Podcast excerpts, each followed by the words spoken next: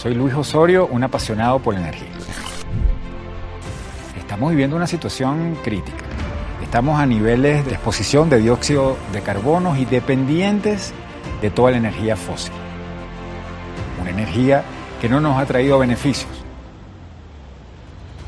Es momento de tomar acciones, es momento de hacer una transición a energías limpias, es un momento de planificar lo que van a ser los próximos pasos a nivel de conciencia, a nivel de sociedad, a nivel de país y a nivel de planeta. Tenemos que lograr alcanzar y poder llegar en el 2050, como están haciendo algunos países, a tener cero emisiones. Bienvenidos a este evento.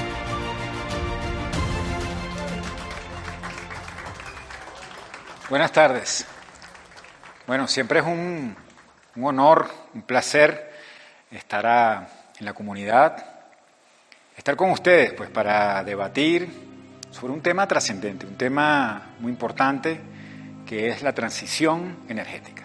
Es decir, eh, la transición de un modelo basado en energías hidrocarbónicas a un modelo que debe estar de alguna manera sustentado en energías que no contaminen, energías que produzcan menor cantidad de dióxido de carbono. De manera que hoy vamos a estar conversando sobre temas trascendentes, sobre temas muy sensibles, temas que eh, nos hacen desafiar y pensar en cómo podemos de alguna manera aportar. Estamos hablando de transición energética, ¿no? De la, de la, del compromiso que tenemos eh, como, como individuos y como, y como sociedad y como planeta para descarbonizar el planeta, ¿no? Hacerlo, eh, eh, esa transición para energías limpias. Un punto importante este, que debemos destacar es que el, el, consumo pues, de energía eh, se ha disparado pues, de una manera exponencial, muy importante, principalmente eh, después de la, lo que sería la tercera revolución industrial, que más o menos coincide con la Segunda Guerra Mundial. Después de ese proceso, eh, el, hubo bienestar pues, en el planeta con el fin de la guerra y el incremento de empresas, de productos, de bienestar, pues vamos a decir, ¿no? fue muy importante y fue muy relevante. Pero ¿cuál fue la energía? ¿Cuál fue el driver que eh, construyó, pues, vamos a decir, casi todo el siglo XX o mitad del siglo XX hasta hoy? Pues fue la energía fósil, ¿no? La energía fósil. Es decir, la energía hidrocarbónica, lo que conocemos como petróleo, gas, LPG, que está hoy siendo muy mencionado pues en la radio, todo lo que viene de lo que está atrapado en las rocas, en la tierra, en sedimentos, sedimentos que, fueron acumulados a través de millones y millones de años, como ustedes seguramente saben, este, principalmente en dos eras, ¿no? en la era cretácica y la era jurásica, donde ustedes conocen que había animales de gran deporte, como dinosaurios y otros, todos, todos esos sedimentos con una temperatura y con una presión adecuada, pues produce una, una, composición química hidrocarbónica, estamos haciendo un poco de recuento, que definitivamente produce mucha energía. Y produce mucha energía y fue una energía que después de 1945, después de la Segunda Guerra, pues definitivamente movió el planeta, movió el mundo. Hoy estamos, este, hoy vivimos, hoy tenemos la tecnología que tenemos producto de esa energía. Pero resulta que esa energía hoy, que más o menos eh, se produce la energía total que consumimos, hoy en día son aproximadamente 14.000 gigawatts. De esos 14.000 gigawatts o eh, megatoneladas, de esas 14.000 megatoneladas, 80%, un poquito más, 83, 84, pero 80% en números redondos viene de energía fósil y 20% viene de energías limpias. Ahora, en ese 80% de energía fósil, ¿cuál es el principal problema que se tiene? ¿Cuál es el principal impacto que se tiene? Es las emisiones, ¿no? Aproximadamente por año, este, todo ese sistema que está 80% amparado por energía hidrocarbónica, lanza al aire y a nuestros pulmones y a los pulmones de 7 billones de personas aproximadamente, 30 gigatoneladas de dióxido de carbono. Eh, entonces, eh, hablamos de transición energética de un modelo de un sistema hidrocarbónico para pasar a uno de energías limpias. Fíjense, entonces, ¿cuál es el desafío?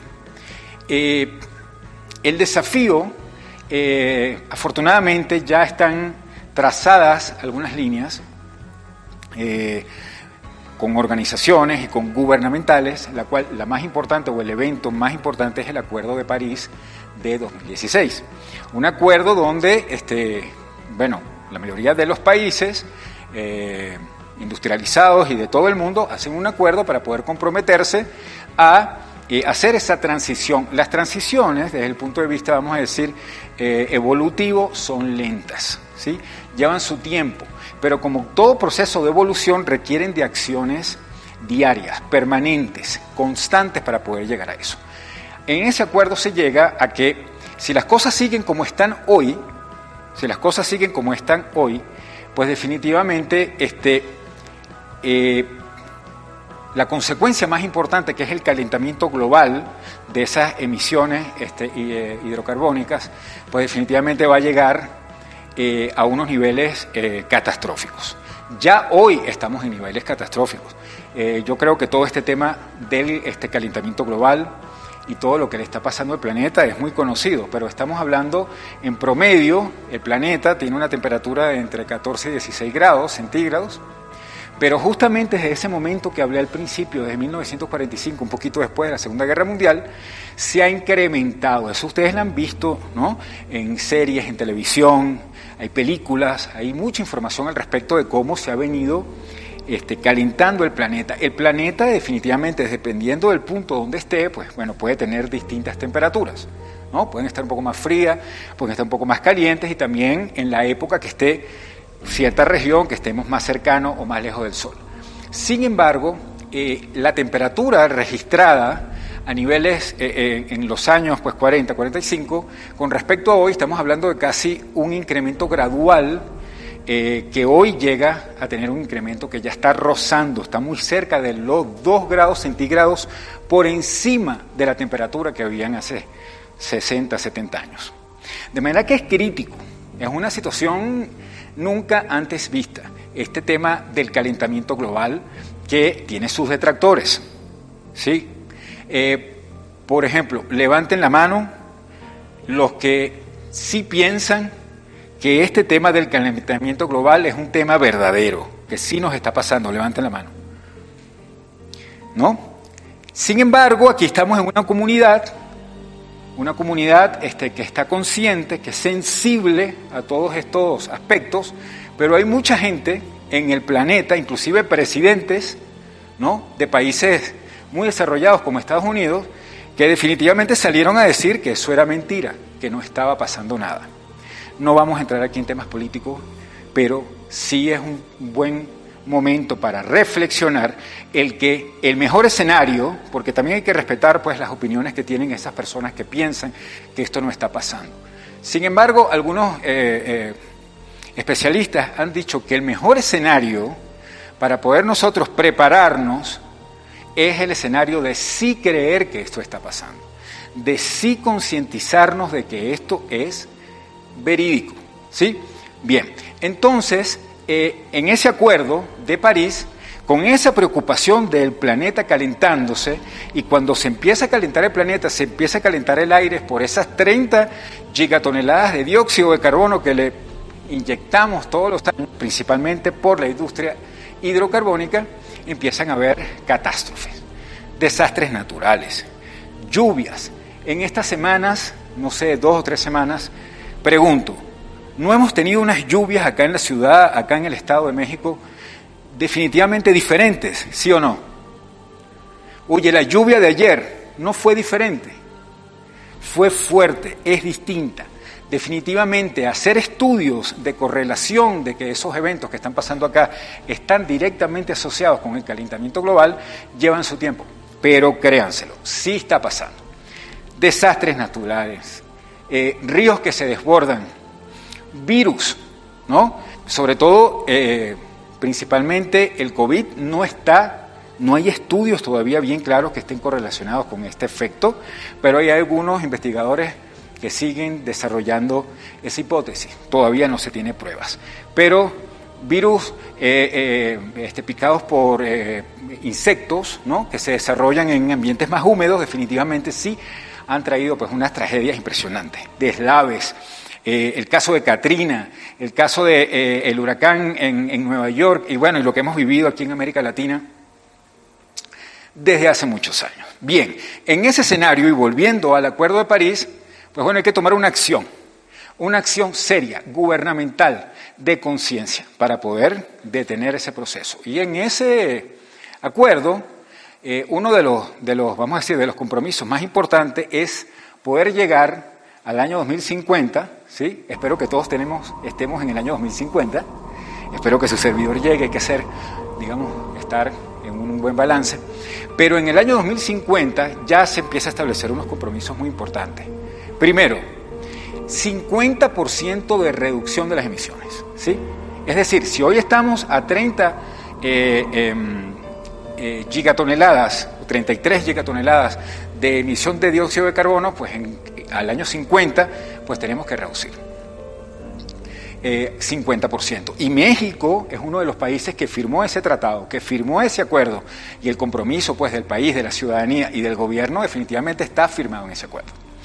Bien, eh, otro, eh, un punto importante, ya situándonos en cómo estamos hoy, eh, la capacidad instalada de energías que necesitamos, porque todas estas luces que ustedes ven acá, lo que consumimos en, en la casa como energía, de nuevo, insisto, viene 80% de energía fósil que produce dióxido de carbono.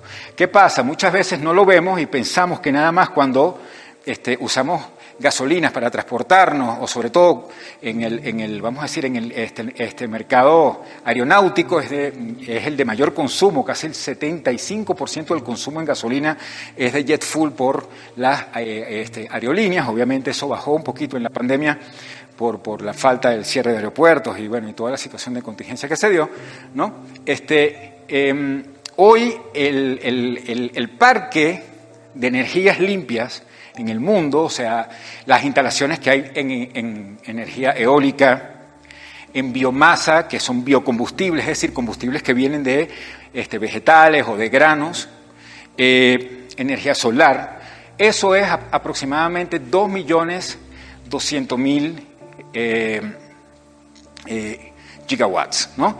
2.200.000 gigawatts es la capacidad instalada para energías limpias. Acuérdense que es el 20% de toda la energía que consumimos porque el 80% sigue siendo energía fósil.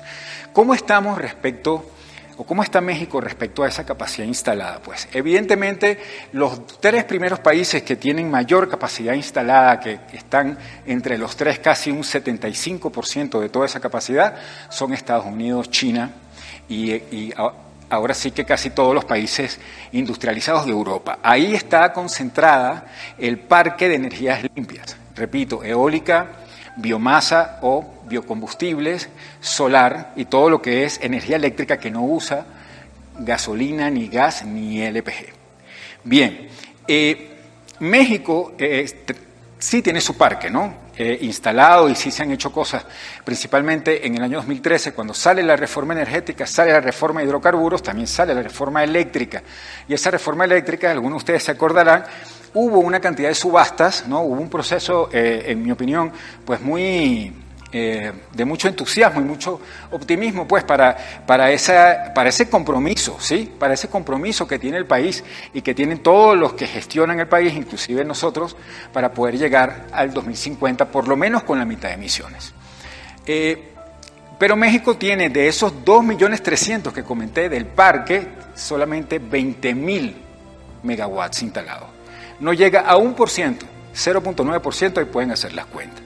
Es decir, es crítico, es preocupante el que estamos haciendo para poder invertir en esos proyectos.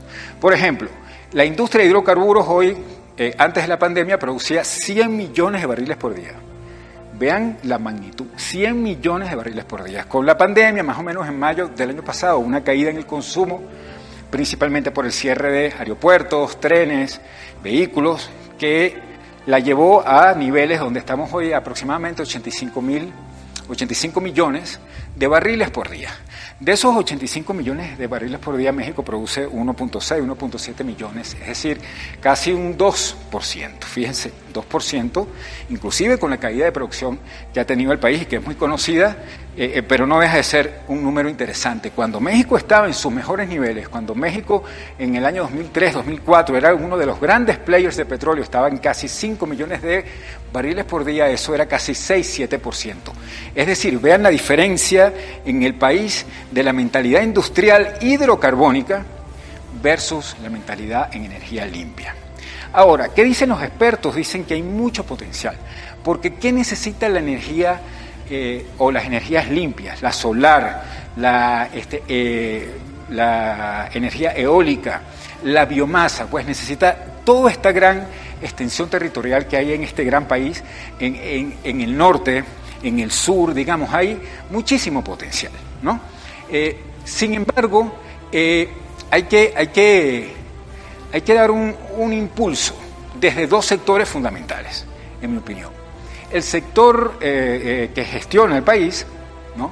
no le quiero llamar sector gubernamental porque de alguna manera hay influencias que no solamente son del gobierno, el sector que gestiona el país y nosotros, cada uno de ustedes, nosotros, nuestra familia, nuestras comunidades, sean universitarias, nuestra sociedad, somos responsables por eso.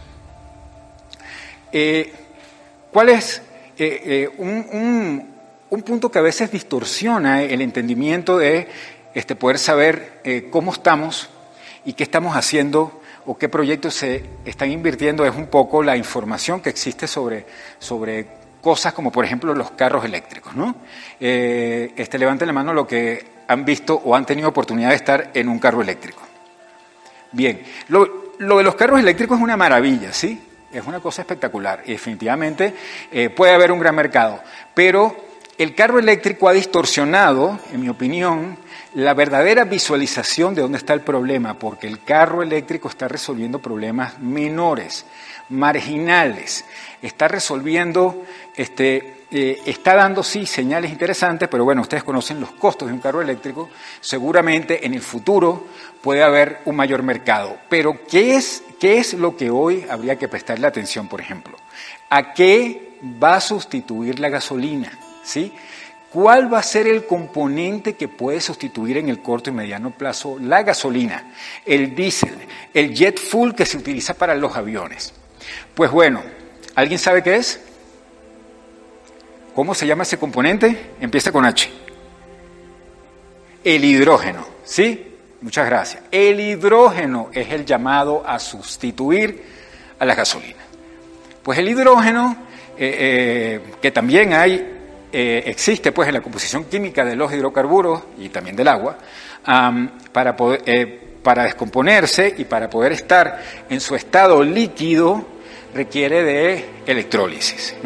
Imagínense el tamaño de una electrólisis que hay que hacer para poder producir galones, litros o toneladas de ese líquido verde este, que puede llegar a sustituir la combustión que necesita un motor, pues como un avión o un motor de un vehículo, ¿no? o simplemente una planta para prender mi casa o lo que necesiten. Este, lo que necesitemos. Entonces, es el hidrógeno el llamado, las inversiones son altísimas, este, en, sí hay proyectos en México, sí hay investigaciones, sí hay eh, conciencia, pero definitivamente ustedes los pueden constatar, no del volumen que nosotros pudiéramos estar esperando para poder tener el sustituto directo de la gasolina. Insisto, no son los carros eléctricos, los carros eléctricos es un buen proyecto, es lo que va a estar detrás del, parque automotor, del parque este, vehicular y del parque aeronáutico, que es el que principalmente mueve este asunto. Bien, el llamado eh, es a, de nuevo, como comenté al principio, a descarbonizar el planeta, a electrificarlo, ¿sí? Eh, literalmente, porque este, está totalmente comprobado que las energías limpias tienen unos beneficios totalmente diferentes a lo que fueron las energías hidrocarbónicas. Ahora, todo el tema de la energía hidrocarbónica ya pasó ya fue, o sea, esto no tiene vuelta atrás. Nosotros ya estamos en un tren montado donde vamos hacia la transición energética, queramos o no queramos. La Unión Europea ya sentó las bases políticas, las bases normativas, las bases sociales, lo pueden ver en, sus distintos decretos, este, inclusive colocando impuestos a empresas eh, si pasan de cierto este, contenido de emisiones o si no desarrollan tecnologías como eh, el uso de hidrógeno o incrementar el parque este, de energía solar otros proyectos que tienen que ver con energía totalmente limpia, porque la Unión Europea se está tomando muy en serio y todos los países que forman parte pues, de este organismo el poder llegar al 2050 con 50% o menos emisiones, porque si en el 2050 se llega, como repetí, a los niveles o seguimos igual, vamos a pasar de los 2 grados centígrados de mayor temperatura del planeta. Y las catástrofes, este, bueno, ustedes las pueden buscar lo que sería el mundo con crisis de agua, con crisis eh, de agua, digamos, superiores a lo que hoy ya estamos viviendo. Bien, de manera que, el llamado es a la, al debate, ¿no? a la conciencia, al poder entender eh, eh, los beneficios, ¿no? porque muchas veces vemos el tema de esa transición de la energía hidrocarbónica a la energía solar eh, o a la energía limpia, la vemos como un tema este, eh, que no es constructivo, ¿no? Lo vemos desde lo negativo, lo vemos desde, desde el daño, el daño existe, es real, ¿sí? Eh, son personas que fallecen, son millones de personas que fallecen por esas causas, pero verlo desde lo constructivo definitivamente es, una opción que se, se están tomando en muchos países. Por ejemplo, la energía las energías limpias son más eficientes, es decir, usan menos contenidos, menos materiales, no tienen prácticamente desechos. Usted sabe que si usted produce petróleo, pues definitivamente el petróleo viene de la tierra con una cantidad de cosas, con azufre, con agua, con sal, con lo que se puedan imaginar y bueno, y eso tiene desechos, tiene plantas de tratamiento. Ya han visto todo el tema de Shell Gas, el problema que ha tenido con el agua, en fin, eso no pasa con la energía limpia. La energía limpia no tiene desechos, la energía limpia es eficiente, la energía limpia este, trabaja con materiales y con tecnología pues definitivamente distinta. Es decir, que podemos consumir menos energía. Vamos a decir que hoy consumimos este tamaño de energía, en el 2050 vamos a producir más energía pero con menor parque energético si hay una transición, si hay un cambio a proyectos de energías limpias. Bien, bueno, ese, ese paso, pues definitivamente va a ser, va a ser fundamental.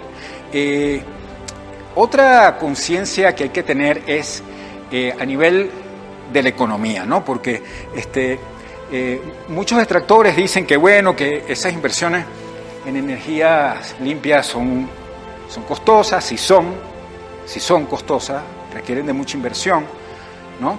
Pero como cualquier proyecto empieza a generar utilidad, pues definitivamente en el corto plazo. Eh, ahora, no solamente genera utilidad económica en el cierto plazo, sino que el bienestar que está asociado a trabajar o, al estar en un mundo descarbonizado es definitivamente pues, mucho más amable, mucho más eh, saludable que estar en el lado hidrocarbónico. Estamos hablando de que la transición energética es parte de la solución económica, es parte de los problemas que hoy estamos viendo de diversidad, de racismo, de pobreza, de personas que no llegaron en el siglo XX, de muchas personas que no llegaron en el siglo XX a poder llegar a tener bienestar, porque definitivamente esa industria o todo lo que estaba alrededor de la industria hidrocarbónica fue desigual, y hay que decirlo, fue desigual. Hoy eh, la energía eléctrica plantea, inclusive en su, en, su, composición técnica y en la composición de cómo se relaciona eh, eh, o su diversidad, pues porque son proyectos que son muy diferentes. Ustedes han visto este, molinos en el mar, molinos en la tierra. Bueno, hay una cantidad de cosas que son muy distintas. La diversificación, el portafolio de proyectos. ¿no? que podemos hacer con las energías limpias definitivamente nos hace menos dependiente de una sola como eran los hidrocarburos. ¿Ok? En ese, en ese sentido, de poder entender que estar del lado de la energía limpia da bienestar, va a combatir la pobreza, nos va a mantener en un, en un espacio eh, saludable, vamos a poder tomar acciones para dejar o disminuir la emisión de dióxido de carbono, en ese escenario es que tenemos que ver esta transición. Es muy importante, es totalmente relevante, el que podamos desde todos nuestros espacios, ¿no? desde el espacio individual, hacer pequeñas cosas. ¿sí? Eh, no se trata de consumir menos gasolina o no, pero hacer pequeñas cosas. Por ejemplo, estudiar carreras universitarias relacionadas o que las universidades tengamos como, como desafío crear pensums de estudios o carreras universitarias donde se analicen proyectos que tengan que ver con energías limpias poder este, hacer foros sobre energía solar, llamar especialistas sobre cada una de estas distintas pues, variedades que existen a nivel de proyecto, tener conciencia sobre la gestión de proyectos que tiene que hacer de una manera moderna, aprovechando la tecnología. Es decir, esa conciencia, tanto individual como colectiva, eh, está en todos nosotros. Eh, pero principalmente el llamado es a los que gestionan el gobierno. Es decir, tiene que haber claridad en las instituciones, tiene que haber claridad en las secretarías que están relacionadas, la de ambiente. Bueno, yo creo que todas las secretarías están relacionadas, ¿no? Hay que tener claridad. El gobierno tiene que presentar claridad. En el 2013-14 se hizo una reforma energética, hubo un superclima optimista, como mencioné, y definitivamente hoy lo que hay es, no sé si ustedes están de acuerdo conmigo, una reforma y una contrarreforma, ¿sí o no? Sale otra reforma y viene otra contrarreforma, y viene un abogado y viene un juez. Entonces no hay claridad hacia dónde vamos. Es preocupante, es realmente crítico. Tiene que haber claridad y tendría que haber un sentido de urgencia. Eso tendría que estar como si ustedes escuchan al primer ministro eh, inglés o eh, eh, escuchan a cualquier miembro de la unidad de la unidad de la Unión Europea, perdón, van a ver que el primer punto de agenda es esa transición porque es muy desafiante. En 30 años llegar a disminuir eh, 50% de emisiones, bueno, realmente plantea un cambio muy importante, ¿no? Entonces, el llamado es que haya claridad en el gobierno, que haya normativa y que haya eh, participación en la inversión. Porque un solo operador, una sola persona, es decir, gobierno o como se llame, o las instituciones que le pertenecen, sea Pemex o sea CFE, no va a poder con tanta inversión, no va a poder con tanta tecnología, no está en condiciones. Eso tiene que ser un espacio abierto, abierto de participación privada, abierto a empresas que con sus tecnologías y con, y con la tecnología que existe en el país se pueda desarrollar. Bien, no sé si ya pasamos a, eh, a un espacio de algunas preguntas que vamos a hacer. Después les tengo eh, una idea para cerrar, pero bueno, de esta plática sobre la importancia, sobre nuestro papel, sobre nuestro rol como individuos, como, eh, como comunidad, pues como colectivo, este, si tengan alguna duda de lo que aquí hemos hablado.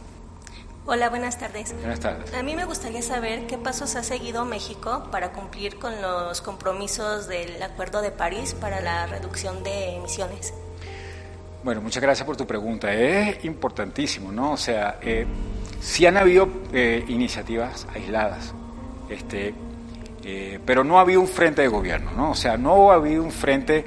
Yo creo que algunos de nosotros, este, de los que estamos acá, pues eh, eh, esa pregunta deberíamos responderla a todos. Oye, este, ha habido una apertura, se hizo una licitación, por ejemplo, para poder este, eh, licitar parques que ya existen y que puedan ser remodelados, cuando quiero decir parques, parques de energías limpias, o simplemente hacer nuevos proyectos.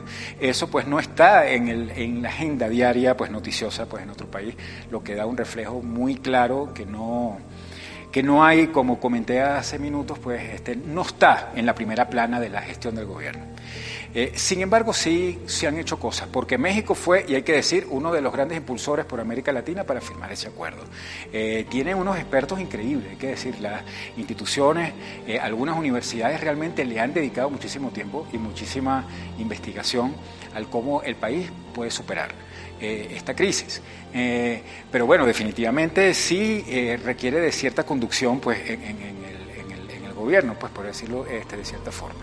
Ahora, lo que, lo que sí preocupa es que el, el, acuerdo que se firmó en 2016 eh, arrancó el año pasado a ser vigente pues en el año 2020 y desde el 2020 hasta hoy pues realmente ha sido poco, ok, es un año, pero bueno, todavía faltan 29, ¿no? Lo que quiero decir es que ya hay países que en el primer año, o como la misma Unión Europea, que en el primer año ya han hecho cambios relevantes en su, en su normativa, en sus leyes, y eso no lo vemos acá. Entonces, pareciera que si hay, si hay por un lado un impulso de investigación y de, y de especialistas, eh, que ya están pensando en qué, lo que, en qué se pudiera hacer, en qué proyectos se pudieran desarrollar, pero por otro lado, el, el pensamiento de control que existe para poder realizar esa apertura, pues no se ha visto eh, desde que ya eh, entró en vigencia el acuerdo. De manera que sí es crítico y es preocupante, eh, no se ven acciones muy concretas en ese sentido.